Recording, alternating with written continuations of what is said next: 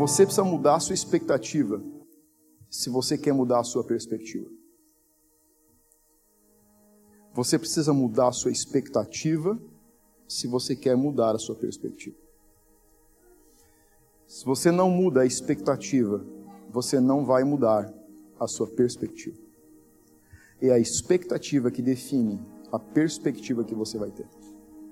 E eu vou começar te contando uma experiência que eu tive, nós tivemos como família, há uns anos atrás. As crianças eram pequenas. Contei no primeiro culto também.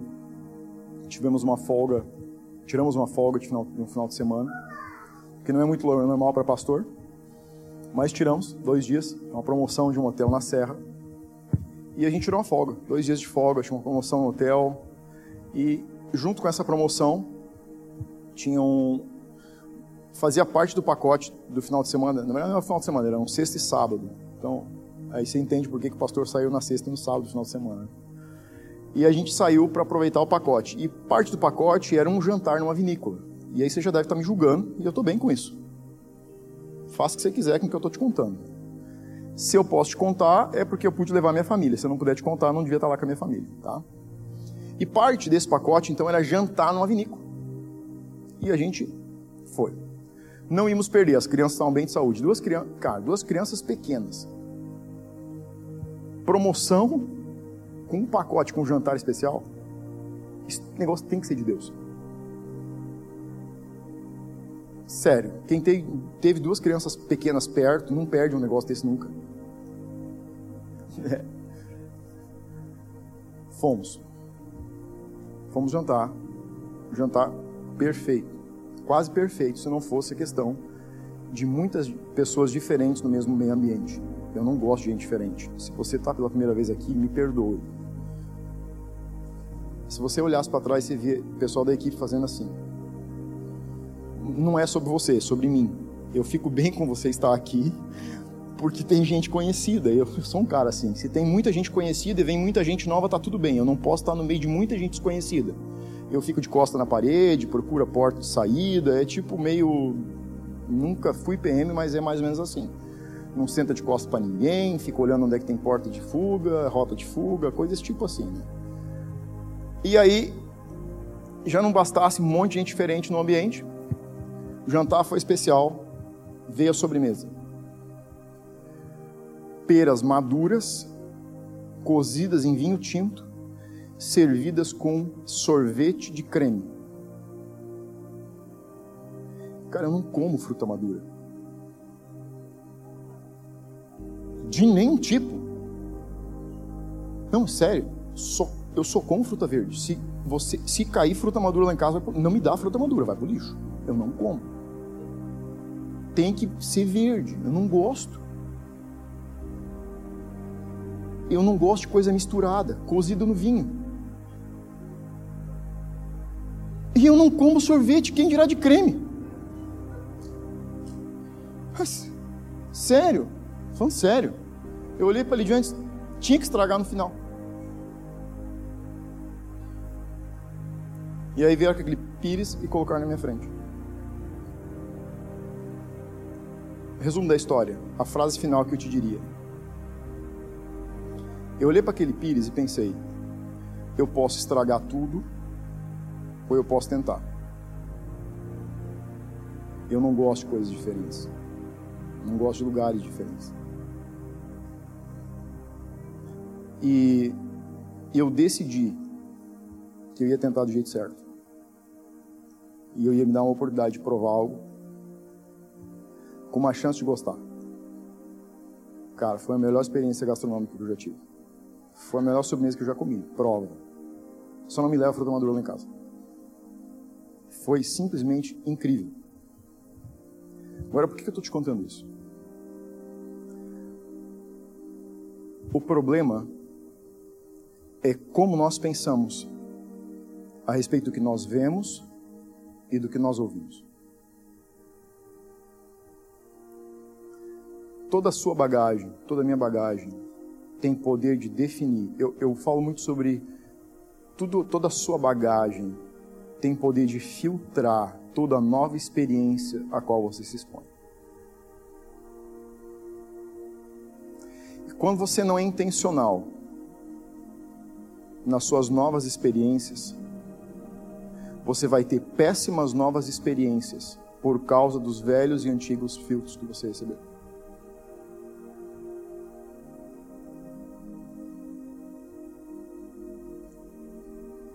Se você está aqui hoje pela primeira, pela segunda, ou por algumas vezes, você está tendo uma percepção diferente sobre essa casa.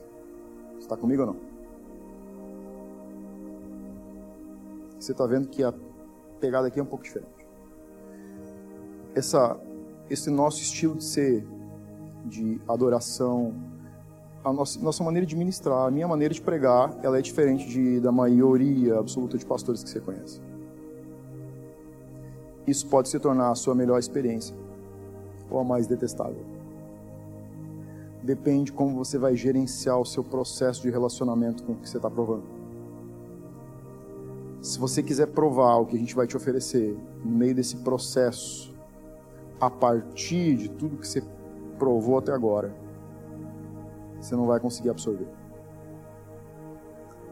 Você vai precisar se relacionar com o que a gente está servindo para você dando uma oportunidade de provar algo novo. Porque a gente é diferente de tudo que você já viu, provou e sentiu. Quem está aqui há mais tempo sabe disso, né? Sim. Porque nós somos melhores? Não. Porque nós somos únicos. Nós temos uma identidade. A identidade que Deus nos deu a maneira que ele nos fez existir desde o primeiro dia que essa casa, ou melhor, antes dessa casa existir. O propósito que ele nos deu para existir. É único. Os valores são únicos. A cultura é única. E ela tem um propósito de ser. O que eu estou querendo dizer para ti, eu quero, eu quero construir com você. O que está acontecendo é que nós sentimos que Deus, tá, que Deus está fazendo algo e a gente quer te ajudar nesse processo. Você que está vindo agora, você que já está vindo há mais tempo, e nós queremos ajudar a casa a cooperar para que tudo isso sirva de impulso e não uma trava. Você está entendendo? A gente quer gerar intencionalidade no processo e, e um nível de alinhamento, de nivelamento para que todo mundo se enxergue nesse processo e consiga se encaixar onde está. Se você está pela primeira vez, ou se você está pela décima vez, se você está aqui há três anos, para que você se enxergue no processo. E se você está aqui desde o começo, você possa abraçar alguém que está começando no processo, diga, ó, oh, vem cá, eu vou te ajudar nesse processo, vou te ajudar para você se encaixar e adiantar o processo. Se você está pela primeira vez, que você possa entender, poxa, eu estou aqui começando, ah, entendi, agora eu estou começando a entender por que, que eles são desse jeito que eles são, tão diferentes. Por que, que o pastor usa pulseira, crucifixo? Você entende? Porque nós somos únicos. Tudo aqui é por um motivo de ser. Tudo aqui faz parte de um propósito, que é dar a você uma experiência gastronômica. Faz sentido ou não? Vou te dizer por quê. Vem comigo. Antes de ler com você, deixa eu dizer algo para você.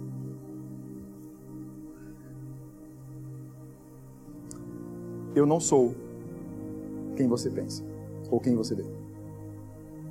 E você não é quem eu vejo. E a tua cabeça foi para um lugar que não é o que eu quero que você pense.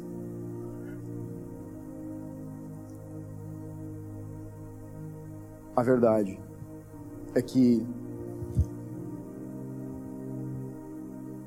a nossa percepção sobre a realidade natural, a realidade que você está vendo, a perspectiva natural que você está vendo, parede, carpete, cheiros, sabores, ela é expandida demais, ela é aguçada demais, cheiros, sabores, cores, é, é, é, é tudo audiovisual demais, tem sabor demais, e isso nos dá uma perspectiva errada do que realmente tem valor nessa vida.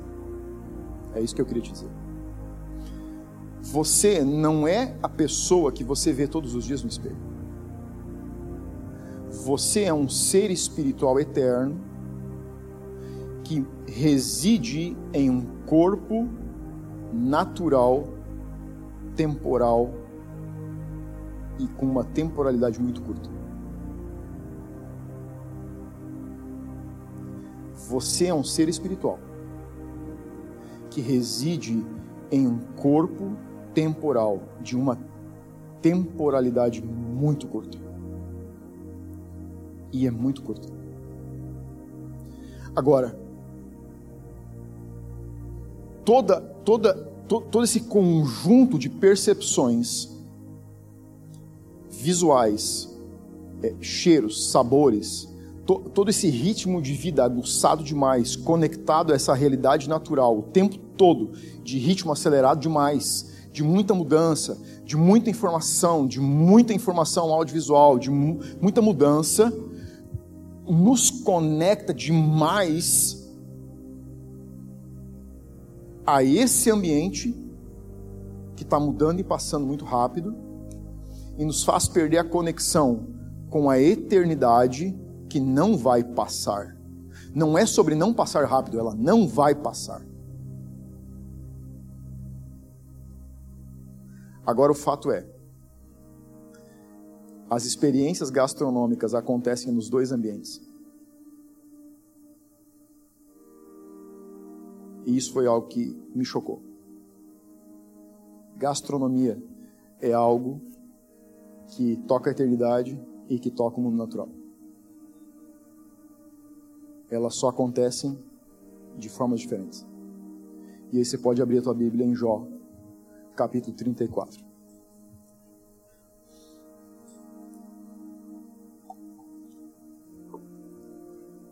A gente vai ler dois versículos.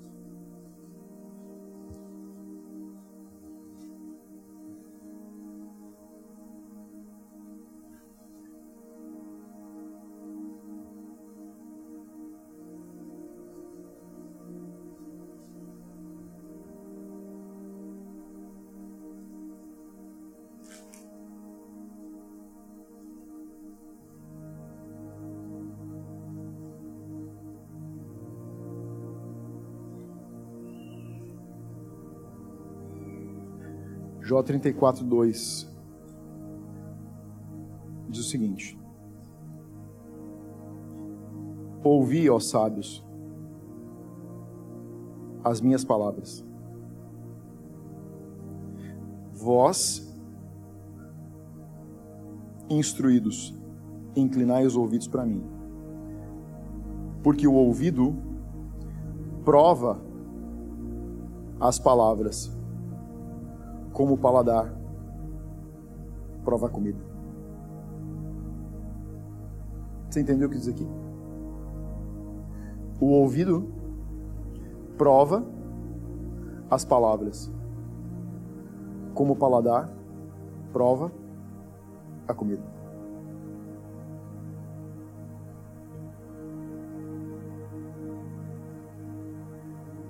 Jó passou por uma experiência Eliú faz parte de um conjunto de amigos que entra em um momento onde eles estão tentando analisar o porquê que ele está passando por esse momento de dificuldade de perda. É, são amigos que estão vindo de um lugar de julgamento, ok? Você pode ler o livro de Jó, você pode entender o contexto lá depois, eu não quero gastar tempo com isso, mas eu quero chamar a atenção de você para uma coisa. Ele diz o seguinte: pessoas sábias tem consciência de que palavras têm a capacidade de tocar teu interior, como a comida toca o teu corpo. O que Eliú está dizendo, em outras palavras, estou tentando aqui parafrasear e te dar um entendimento expandido, é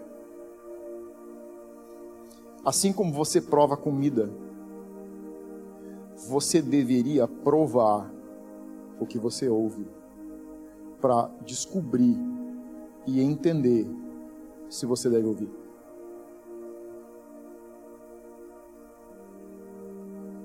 O detalhe é que muitas vezes nós não provamos, nós só ouvimos.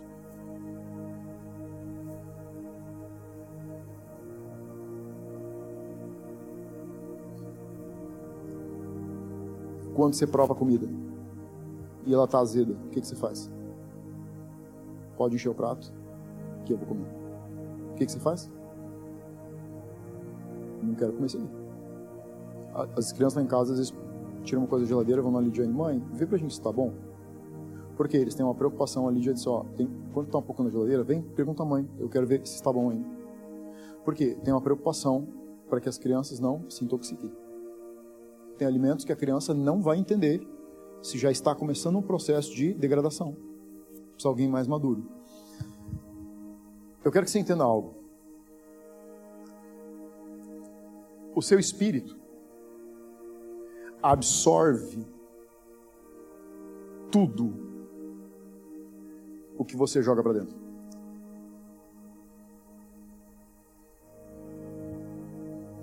Toda experiência, todo relacionamento, tudo que você ouve, tudo que você vê, é um alimento para o seu interior assim como cada prato, cada garfada, cada colher de comida que você põe na tua boca. A Sheila está aqui, ela é nutricionista. Não sei se tem mais algum nutricionista aqui. Se eu estiver errado, você me corrige. Mas nós somos um resultado de absolutamente 100% de tudo que comemos, sim ou não? 100% do que eu sou é 100% do que eu me alimento. Se essa é uma verdade sobre o meu corpo físico, ela é a mesma verdade absoluta sobre o meu espírito.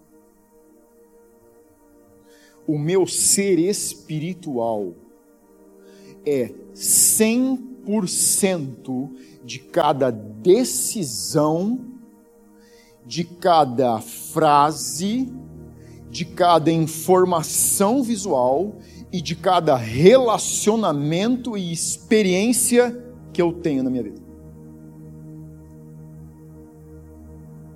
cada decisão que eu tomei. É isso que a Bíblia está dizendo. Agora, Eliú está chamando a atenção para si, ele está dizendo: Eu quero falar e eu quero que os sábios avaliem se o que eu vou dizer são palavras alinhadas com sabedoria. Ele está reclamando uma. A verdade é que Eliú é o mais sábio, o mais jovem desses amigos.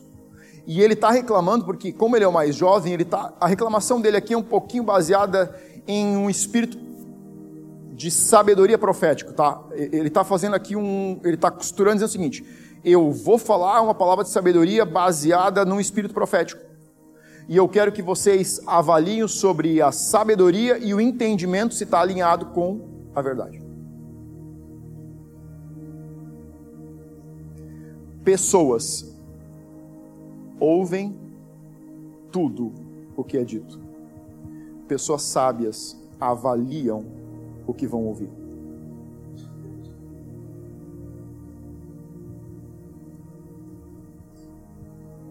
Pessoas ingerem qualquer coisa que recebem, pessoas sábias avaliam o que elas vão comer.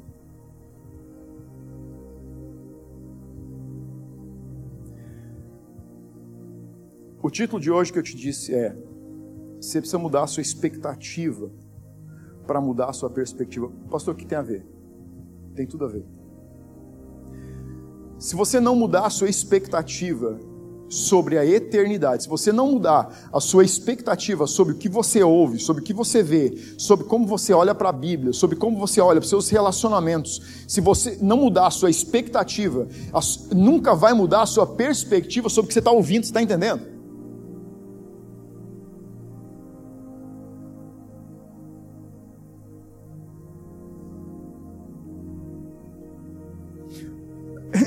Não adianta você ouvir uma pregação.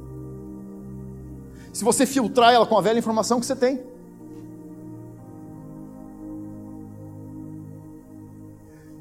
Se você jogar um, uma nova experiência em uma, num velho formato, em uma velha experiência, o o vinho velho é melhor. A Bíblia diz isso. Quem provou do vinho velho vai dizer: o novo é ruim.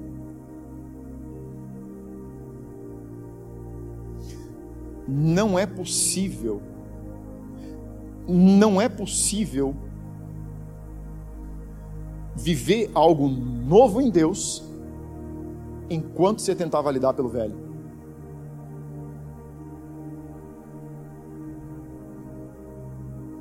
Você entendeu o que eu estou te dizendo? Você está com algo torto e você está tentando medir no reto para ver qual que está reto. O reto sempre vai estar torto. Você entendeu o que eu estou te dizendo?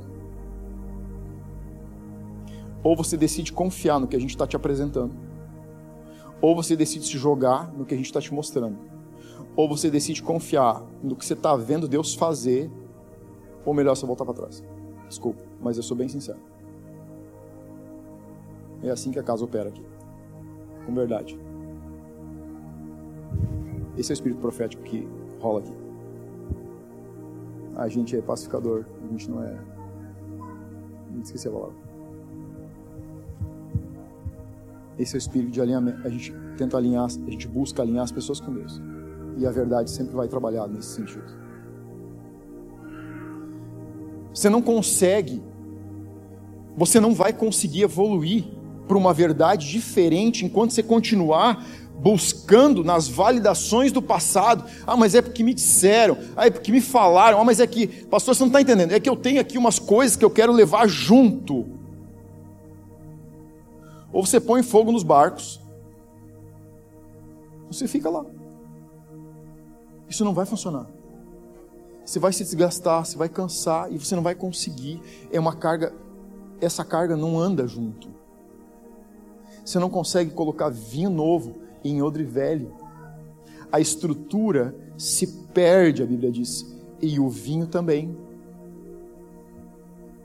Você vai ter que confiar, um dia você vai ter que decidir ou confiar e receber algo novo para colocar o novo, ou você vai ter que dizer, não, eu vou ficar com o velho porque o velho é bom. E tá tudo bem.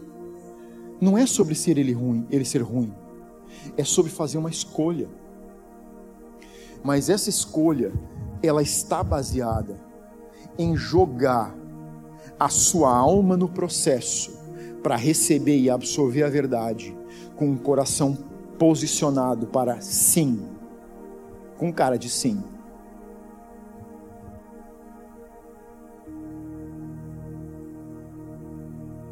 Vocês estão bem comigo? Tá dando para digerir ou não? Sim. Posso continuar? Isso. Vamos lá então.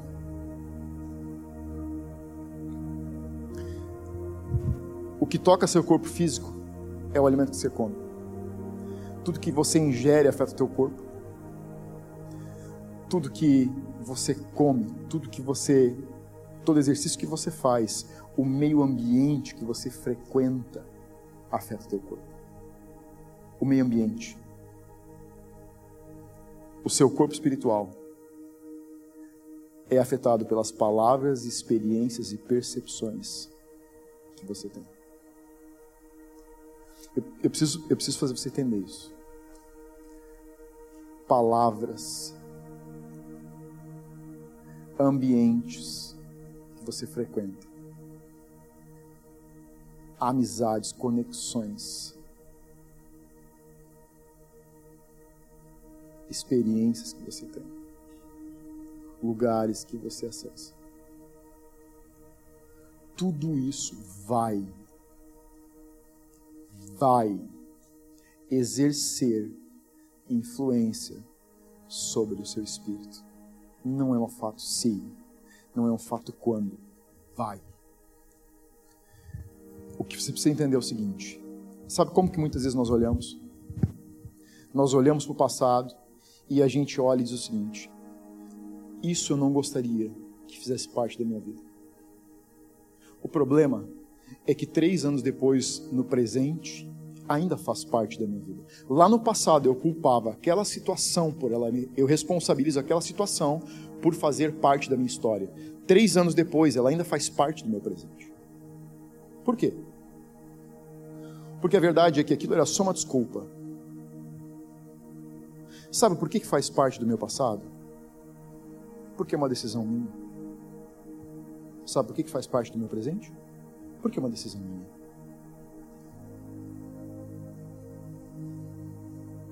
O que faz parte do, do meu eu espiritual hoje e do meu corpo físico hoje é só a minha decisão de hoje.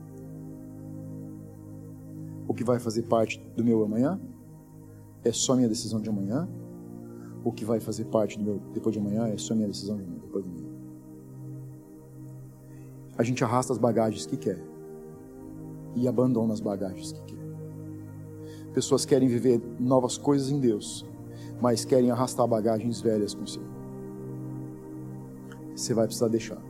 Deus disse para Abraão, vou voltar na palavra do Renan. Deus disse para Abraão, você precisa deixar. Eu tenho uma nova história para você, em uma nova terra.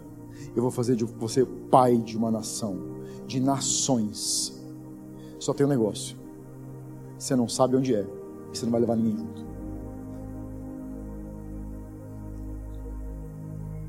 E eu não vou terminar o culto ainda, mas eu estou sentindo um negócio que eu preciso te dizer. Tem pessoas que estão presas em pessoas e por isso que você não consegue evoluir na sua vida cristã. Conexões que você não consegue desprender, desplugar, estão mantendo você preso no lugar que você não quer ficar. Você sabe. Deus já falou isso com você. Apenas novas opções podem mudar os resultados. Abra sua Bíblia em João, capítulo 6.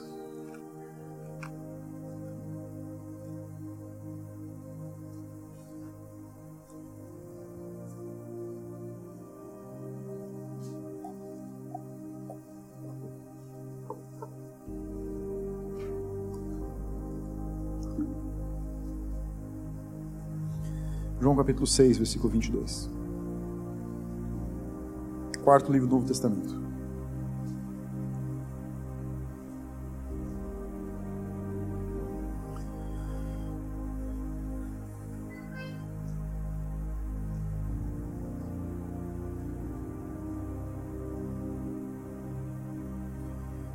Dia seguinte, quando a multidão, que ficara do outro lado do mar, viu que não havia ali nenhum outro barco, exceto aquele no qual seus discípulos haviam entrado, e que Jesus não entrara com seus discípulos naquele barco, mas que os seus discípulos tinham ido sós.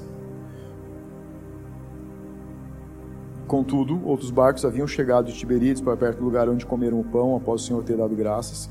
Portanto, vendo a multidão que Jesus não estava ali, nem os seus discípulos, eles também embarcaram e foram a Cafarnaum em busca de Jesus. E achando-o no outro lado do mar, eles disseram-lhe: Rabi, quando tu chegaste aqui? Jesus respondeu e disse-lhes: Na verdade, na verdade, vos digo que me buscais, não porque vistes milagres, mas porque comestes do pão e vos saciastes. Trabalhai não pela comida que perece, mas pela comida que dura para a vida eterna, a qual o Filho do Homem vos dará, porque a ele Deus o Pai o selou. Então lhe disseram: O que devemos fazer para realizar as obras de Deus? Então eles perguntam sobre as obras.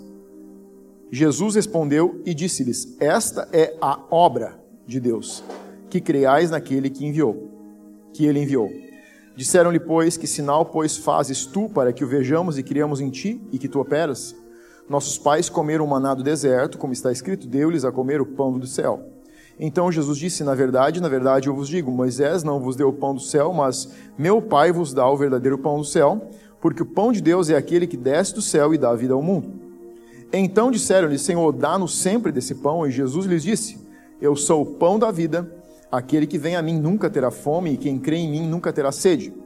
Mas eu vos digo que vós também me tendes visto, mas não credes. Então, o primeiro ponto que eu compartilhei com você hoje à noite é: não procure uma experiência com Deus que transforme apenas a sua realidade natural. Essa passagem que a gente está lendo aqui, esses versículos, eles estão acontecendo exatamente um dia após a multiplicação de cinco pães e dois peixes. Jesus havia ministrado, a multidão era de cinco mil homens, então, tranquilamente mais de dez mil pessoas. Mulheres e crianças não eram contadas nessa época a multidão se alimentou, foi embora. Jesus manda os discípulos pegarem o barco, atravessarem o mar. Ele sobe a montanha, depois ele encontra os discípulos no meio do mar. Eles estão lutando contra a tempestade.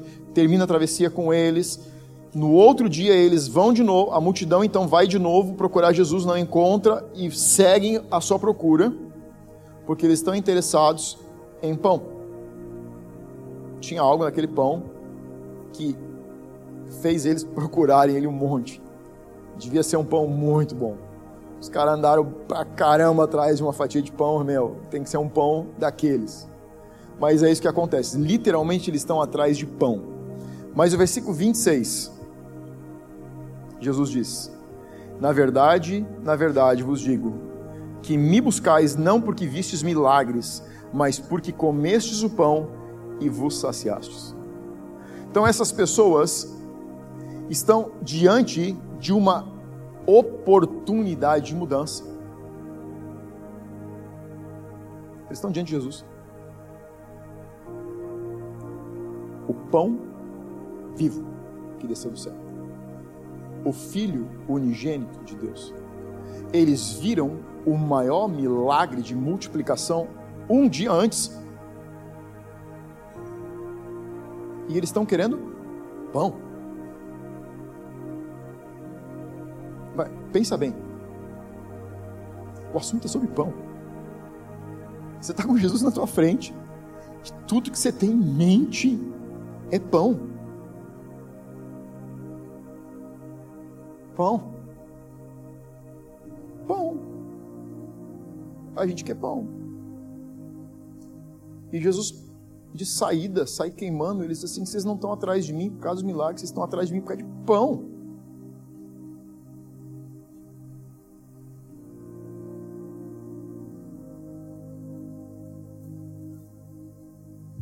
Essas pessoas estão buscando Jesus por metade da realidade da vida cristã. É um passo incompleto. É parte da verdade? É. Qual é parte da verdade? Parte da verdade é uma verdade incompleta. Ela ainda não se efetivou como uma verdade. Qual é a parte da verdade incompleta? É parte do que o Renan falou. É uma entrega, mas não é uma entrega total. Ela é parcial.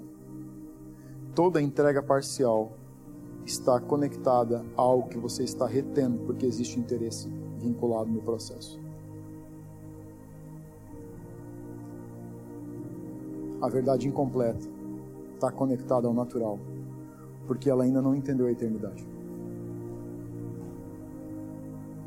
A verdade incompleta não completou o processo do passo. A verdade incompleta, ela está focada só no que Deus pode fazer por você agora. A verdade incompleta está buscando cura, está buscando um toque pessoal, está buscando fechar uma ferida, está buscando resolver uma situação. Ela é uma verdade? É mas ela não é uma verdade absoluta.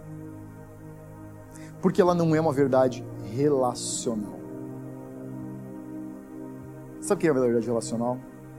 A verdade relacional é a verdade que tem uma entrega. Tem muito casamento que é uma verdade incompleta. São casais que entram em relacionamento para fechar uma ferida que está aberta. Eles buscam fechar uma brecha, mas eles não entram para se relacionar. E se a gente não cuidar, a nossa forma de relacionar com Deus é só para receber algo agora. Essas pessoas não estão entendendo que sim, é sobre receber o que você precisa, mas isso não é tudo e nunca vai ser tudo até você entender que Deus não está interessado no seu agora, porque Ele é temporal, Ele está interessado na tua eternidade, porque ela não vai acabar. Você está entendendo? Pastor, mas então Deus não está interessado no meu agora. Se o seu agora atrapalhar a sua eternidade, não.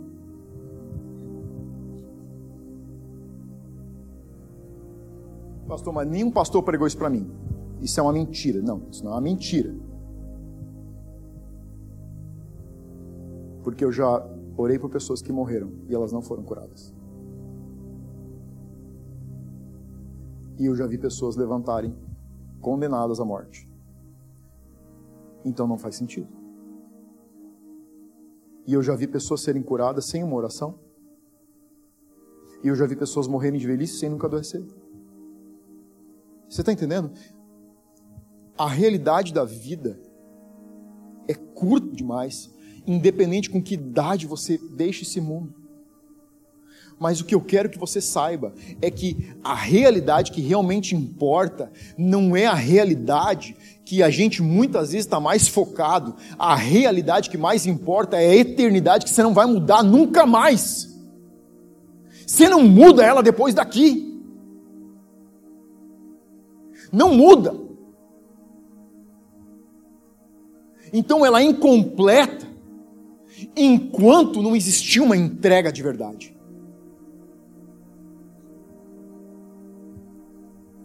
E sim, sim, Ele quer tocar o seu agora. Tanto quanto a sua eternidade. Deus está posicionado nesse lugar. Você viu pessoas serem tocadas hoje, não viu? Talvez você foi uma das pessoas que recebeu um toque de Deus. Mas a sua eternidade não tem prazo para acabar ela é mais importante do que todo o tempo que você viver aqui agora. Se forem 40, 50, 70 ou 100 anos, isso não importa. Isso é nada. Isso é nada.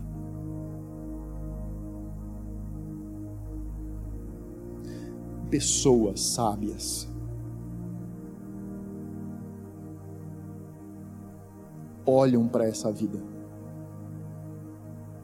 mas estão focadas na eternidade. Pessoas sábias trabalham nessa vida, mas se desgastam pela eternidade. Pessoas sábias fazem tudo que podem nessa vida para melhorar, mas eles se acabam planejando a sua eternidade. os seus olhos, o seu coração, a sua paixão está queimando por depois e não por agora. Você pode dizer sim? Sim. Deixa eu te mostrar algo. Volta para o versículo 12 do capítulo 6. Vamos ver uma coisa aqui.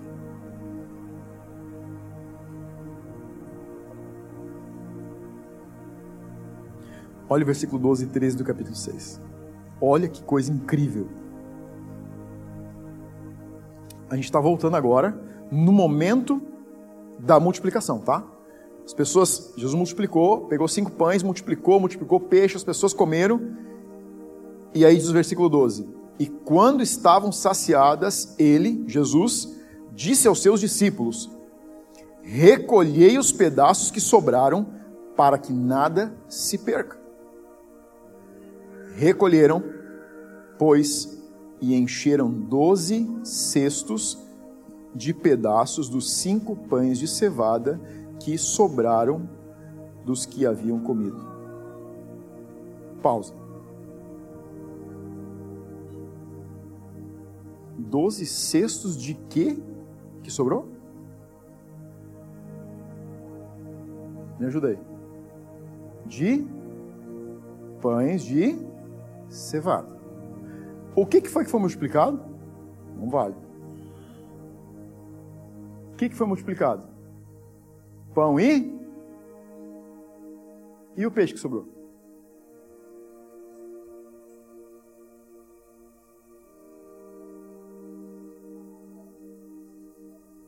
Não sobrou. Jesus errou na conta. Se perdeu. Não. Por que sobrou pão e não sobrou peixe?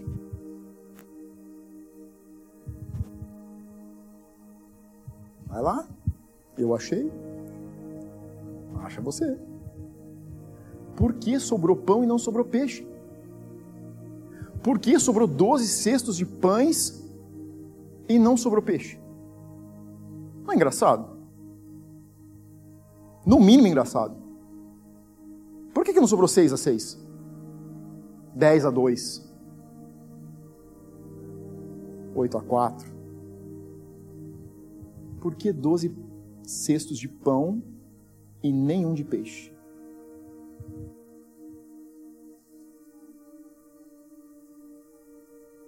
Porque aqui acaba o evangelho da prosperidade. Peixe é provisão natural. É o suficiente suficiente. Não precisa sobrar. Sabe quanto que Deus é responsável por nos dar? O suficiente. O que a Bíblia diz sobre prosperidade? Suficiente. O que a Bíblia diz? Não vai te faltar. Não vi um justo mendigar. Suficiente alimento natural não falta na mesa do justo. Você pode dizer amém? Não vai faltar. Deus se responsabiliza pelo justo e não vai faltar alimento na mesa do justo e ponto. Um dia a gente vai falar sobre isso. Mas por que que sobrou doze cestos de pão?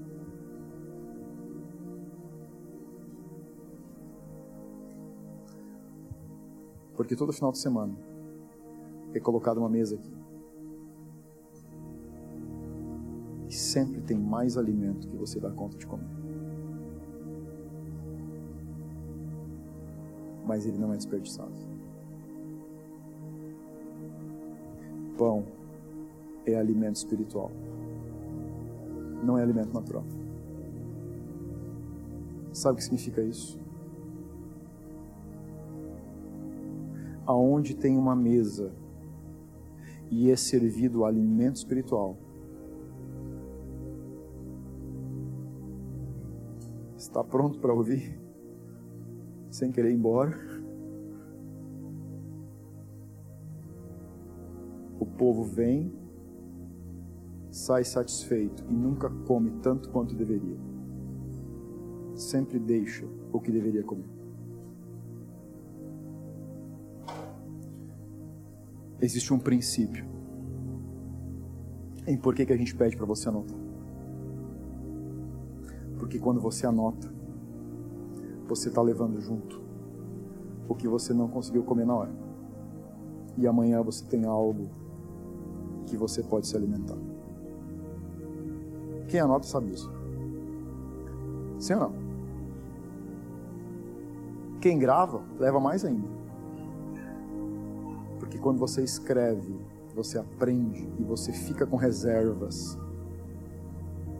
A verdade é que se você confia apenas no seu ouvido, apenas na sua mente, você só leva o que você recebeu agora. Amanhã, se você não correr atrás do seu próprio alimento, o que foi deixado aqui não fica para amanhã. Essa é a verdade.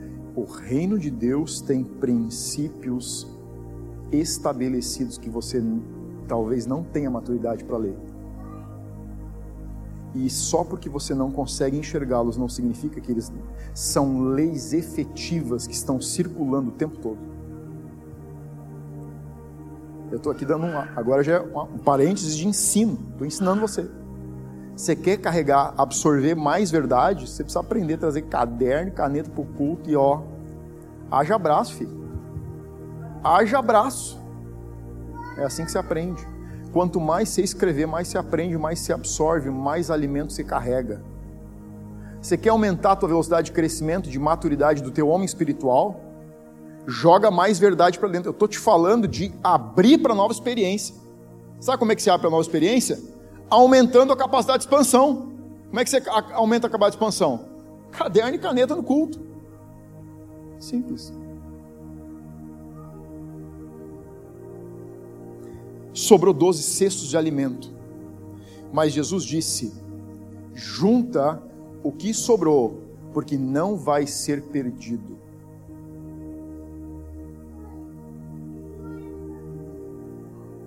Você que estava semana passada, me diga uma verdade que você lembra agora, já, que foi pregado semana passada.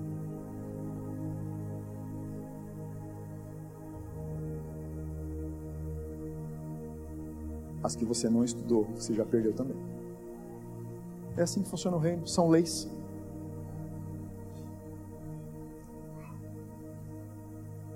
É, pastor, faz sentido. Glória, eu estou entendendo. Faz sentido ou não faz sentido? Gente, são leis. O que você ouve, o que você medita, o que você faz, o teu corpo, o teu espírito absorver é o que vai te transformar. Você não vai ter verdades sólidas da palavra se você não comer isso. Você não vai conseguir olhar para a Bíblia e absorver verdades sólidas se você não conseguir absorver primeiro as verdades da palavra que são pregadas nos cultos. Você precisa pegar isso aqui, você precisa digerir isso aqui primeiro, muito. Você tem que jogar isso para dentro e aí você começa a edificar o teu homem interior e isso vai começar a te transformar a um nível que você vai começar a vir para a Bíblia, você vai enxergar verdades aqui que você não conhecia. Isso faz você crescer. Pastor, eu estou gostando da palavra não. Não estou te amando não, pastor. Faz mal. Quando eu corrijo meus filhos também não me amo, não. Mas filho não precisa amar pai, não. Você não precisa me amar. Sou teu pastor. Eu te amo. Jesus disse que eu é para te amar. Eu te amo. Isso que eu te digo é verdade. Digo isso com paixão no coração. Eu creio em uma, uma igreja edificada sobre uma base sólida com cristãos maduros e transformados à verdade da palavra e à imagem de Cristo. É o que eu creio. E eu olho para essa igreja. E essa igreja traz caderno e caneta para o culto. E Bíblia. Obrigado, pastora. Vocês estão entendendo? É, isso são verdades. Isso é modificar o teu odre para você receber vinho novo. Isso é modificar a tua estrutura para você receber verdades novas. Isso vai fazer uma transformação dentro de você. Quando você pega as suas anotações e você passa segunda, terça, e quando chega quarta-feira o Espírito Santo te mostra algo, diz assim, ah, mas eu vou ter que mostrar isso aqui para o pastor porque ele não viu isso aqui. Domingo eu pego ele. E aí, no domingo você me traz, você me mostra um negócio para te dizer, ah, você podia me emprestar para ministrar. Né? Você está entendendo? Não sou eu, somos nós. Você sabe quantas vezes nós brincamos em casa de os meus filhos dizerem assim, ô oh, pai, o, de o Lucas chegar a dizer assim, entrar no quarto assim, ah pai, só tem um negócio, esse negócio que eu te falei, se você for compartilhar no púlpito, no mínimo diga que fui eu que te disse, porque senão é plágio. Ah, fala sério, foi eu que te criei, meu. Troquei tua fralda. Mas por quê? Porque muitas vezes a gente faz um devocional, eles trazem um devocional e diz assim: lindo, muito lindo. Agora você vai lá e faz algo melhor que isso. Ah, pai, foi meu devocional. Eu disse, lindo, eu já disse que está lindo, mas você pode fazer melhor. Muito bonito. Agora você vai lá e me traz uma verdade mais profunda que essa. Por quê? Porque essa foi superficial. Hoje a gente estava na mesa, meio-dia. Conversamos algo de manhã no carro, joguei uma sobre meu tempo devocional pela manhã, cedinho, quando eles estavam dormindo. E o Lucas perguntou, pai, mas a Bíblia diz isso. Deixei quieto até meio-dia. Meio-dia disse assim, Lu, lembra que você apertou isso, isso, isso? Sabe por que, que eu falei isso? Porque o que o Espírito Santo falou comigo hoje pela manhã no devocional foi isso. Deixa eu dizer uma coisa para você. Se você quiser ouvir verdades mais profundas de Deus, você precisa começar a mergulhar na palavra. Não, não se contente ficar nadando em cima, não, cara. Você precisa descer mais embaixo. Ah, eu estou começando a entender. Eu disse, ah, você começou a entender, então a gente vai começar a mergulhar. E tu juntos agora. Eu quero que você mergulhe. Isso vai transformar você e sua família.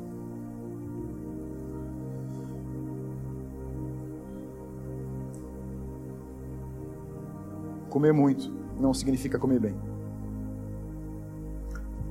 Pensa comigo.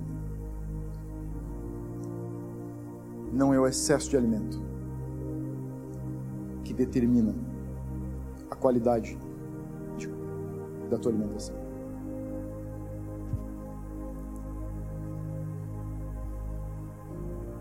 Alguns dias atrás, quando as mulheres tiveram encontro delas, que eu ainda lamento, se você estava, você sabe do que eu estou falando.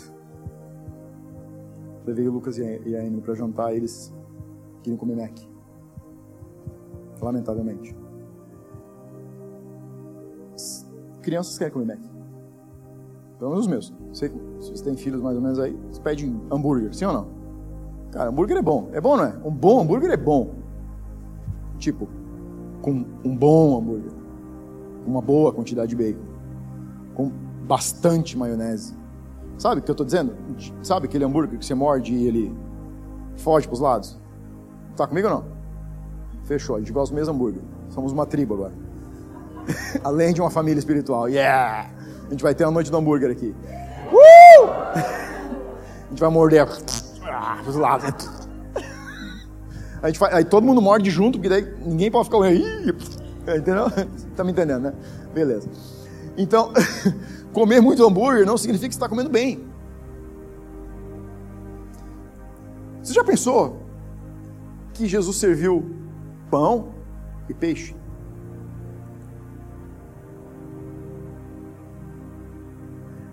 Qual era a dificuldade de ter servido lagosta, camarão, sushi, sashimi qual teria sido a dificuldade de Jesus chamar os discípulos e dizer assim, né? Ó, hoje a gente vai ser, a gente, a gente vai fazer um negócio diferente aqui. Essa gente vai comer, eles vão ter uma experiência gastronômica. Certamente Mateus ia olhar para Jesus, experiência o quê? Experiência gastronômica, Mateus.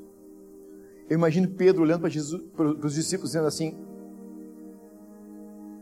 esse cara vai ser crucificado. Jesus podia ter dito: ah, ah, de um cesto vai sair camarão, alho óleo assadinho na brasa, espetinho de camarão. Do outro vai sair ostra. Sabe aquela que você pinga um limãozinho assim, meio viva? Do outro vai sair lula. Por que, Jesus não fez isso? Teria, ter, ter, seria alguma dificuldade para Jesus? Para a galera do pão, ele ia dizer assim: ó, seguinte. Primeiro cesto é pão com fermentação natural. Segundo pão é focaccia com queijo roquefort. Terceiro é nenhuma. Ou o contrário. Vamos imaginar o contrário? Jesus manda multiplicar pão e peixe. E gente, vamos, vamos trazer o Judas para a história? o Judas vem, chega para Jesus assim, Jesus, a gente estava distribuindo lá os cestos e leva mal não, mas já que a gente não teve que pagar mesmo, não tivemos que tirar da bolsa, o que, que custava ter colocado pelo menos um cesto de um queijinho diferente? Hã? Um queijinho um emmental fatiado para comer com pão? Hã? Um queijinho um queijinho montanhês das cabras do Monte Sião. Eu estou imaginando aqui que certamente Monte Sião tinha cabras, de leite montanhês. Já que não estava pagando mesmo, Judas era, ó. É.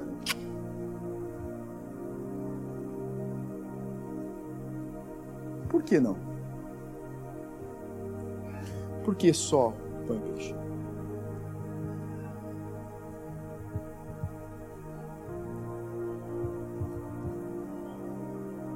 Sabe por quê?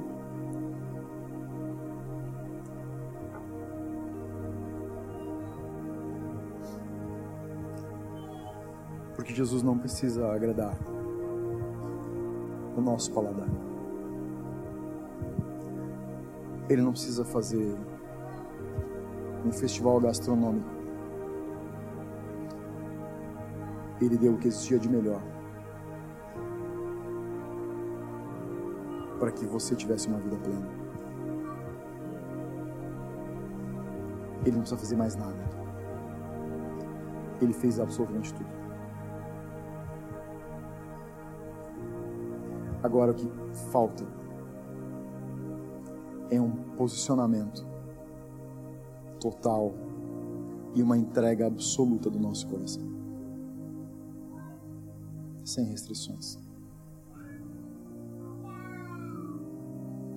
Mas você sabe o que mais impede e o que mais nos mantém longe de comer o suficiente dessa mesa? As migalhas que todos nós carregamos.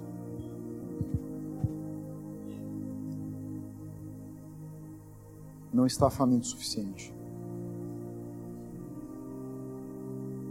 Não ser faminto o suficiente não reconhecer que o que nos falta é olhar para a gente e reconhecer que somos famintos.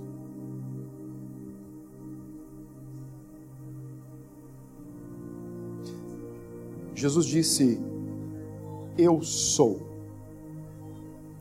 o pão da vida. Ele disse: Se você vier até mim, você não vai mais ter fome, você não vai mais ter sede.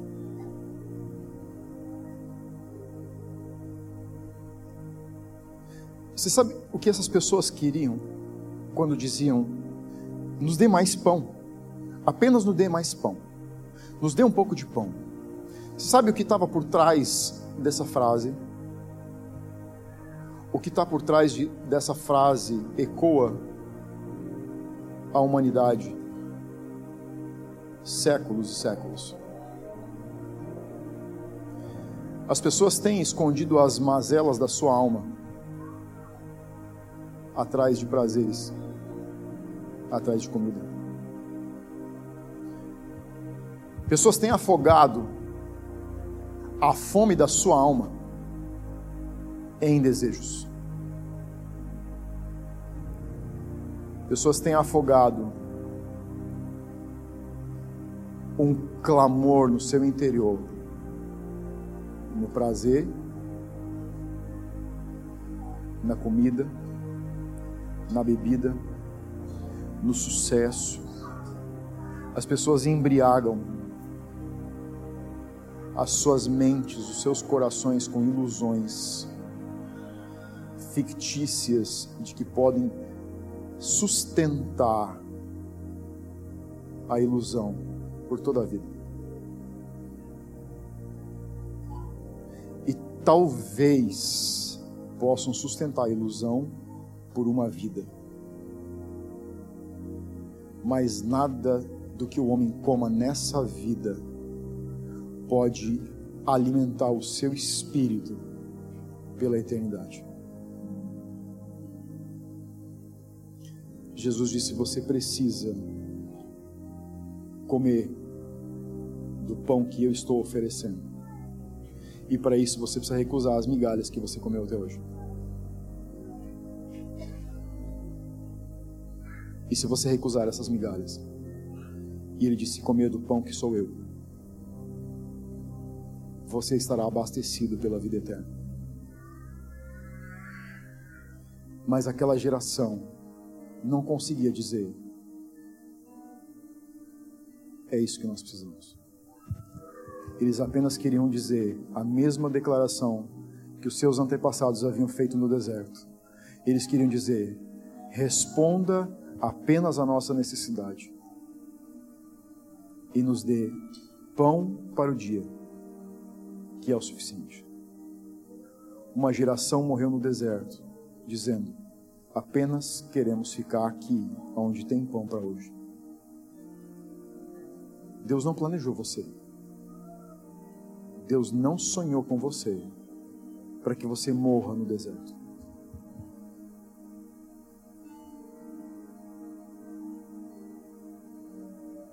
Deus não sonhou em te dar o suficiente.